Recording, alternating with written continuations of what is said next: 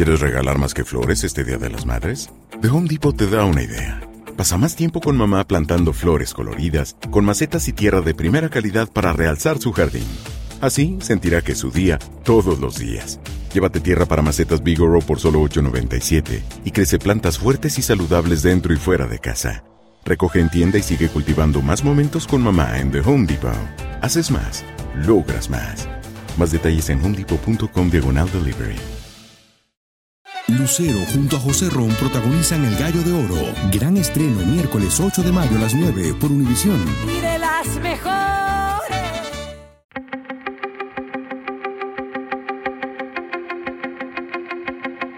Temas importantes, historias poderosas, voces auténticas.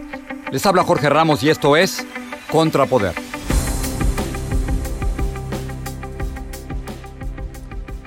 Bienvenidos al podcast. Este domingo 4 de febrero hay elecciones en El Salvador. Se escoge presidente, vicepresidente y a los 60 diputados de la Asamblea Legislativa. La controversia está en que Nayib Bukele y Félix Ulloa se presentan a la reelección a pesar de que la Constitución de El Salvador claramente lo prohíbe.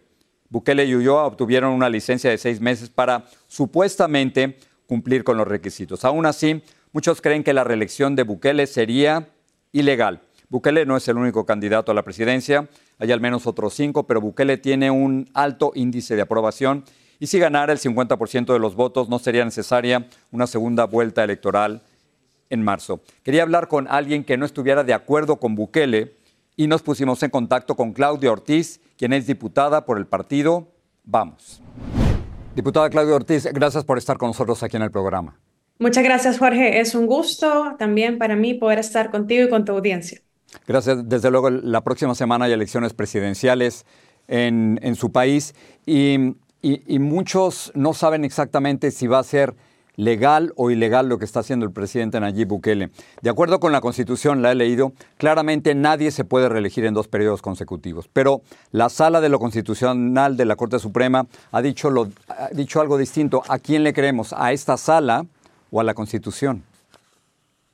Eh, el domingo 4 de febrero tenemos elecciones no solo presidenciales, sino también para la Asamblea Legislativa, Jorge. Y eso es fundamental también que se sepa. Esa sala de lo constitucional fue elegida el primer día de la legislatura actual. Esto no se trata solo de un presidente, esto se trata de un aparato complejo donde la Asamblea Legislativa tiene un rol fundamental. Tanto así que hemos repetido hasta el cansancio, en la Asamblea está la clave para darle equilibrio de poder a nuestro país.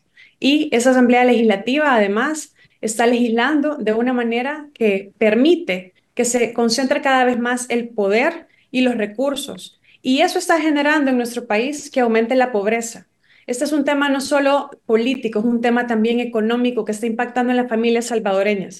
Desde 2019, que es cuando inicia esta administración, hasta el 2023, según datos de la CEPAL, 200.000 personas en El Salvador han caído en la extrema pobreza. Son datos, Jorge. Diputada, lo, lo que quiero tratar de entender es si lo que está haciendo Nayib Bukele es ilegal. Eh, esa reelección violenta claramente nuestra Constitución. Violenta claramente no en un artículo, sino en muchos artículos, al menos seis artículos de la Constitución. Y esa sala de lo constitucional que fue electa por una asamblea legislativa que a todo le dice que sí, entonces claramente eh, con un proceso ilegal, inconstitucional, un proceso que no reunía los requisitos para que fueran legítimos las personas que están ejerciendo el cargo, y la primera decisión que toma la Asamblea Legislativa es nombrarles y es totalmente instrumental a validar de forma con una apariencia de legalidad esa reelección. Ahora, eh, diputada, ¿cómo, explica la enorme popularidad de Nayib Bukele y cómo explica la muy significativa eh, caída de los niveles de criminalidad? Bueno, creo que hay una situación eh, de aparente mayor tranquilidad en El Salvador y también la población salvadoreña podría, a partir de esa sensación de que se resolvió, al menos de manera temporal o de una manera que, consideramos que no es tan sostenible porque no está basado en justicia, en debido proceso, en la prevención de la violencia y de sus causas.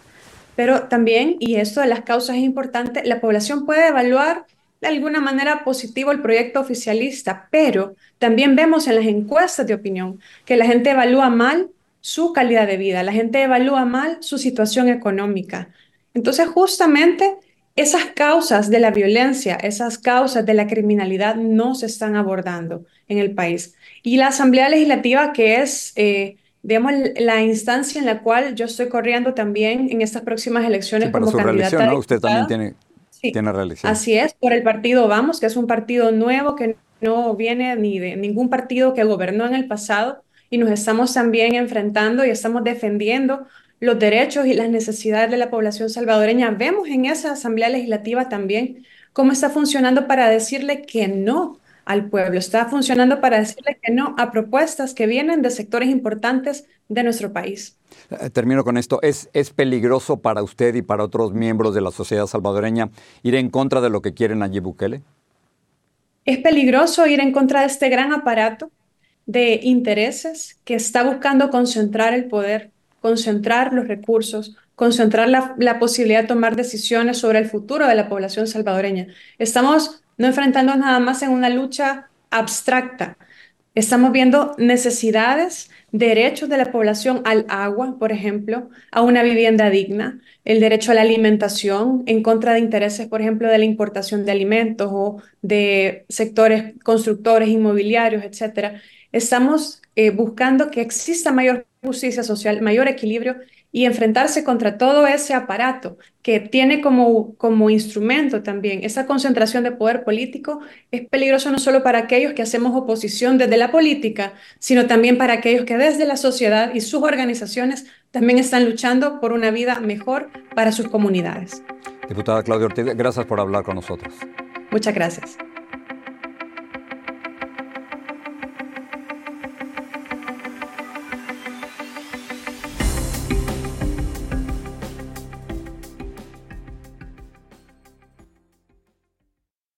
Informado de las últimas noticias en el podcast del Noticiero Univisión. Les saluda Ilia Calderón y de lunes a viernes junto a mi compañero Jorge Ramos les traeremos las noticias más importantes para nuestra comunidad hispana.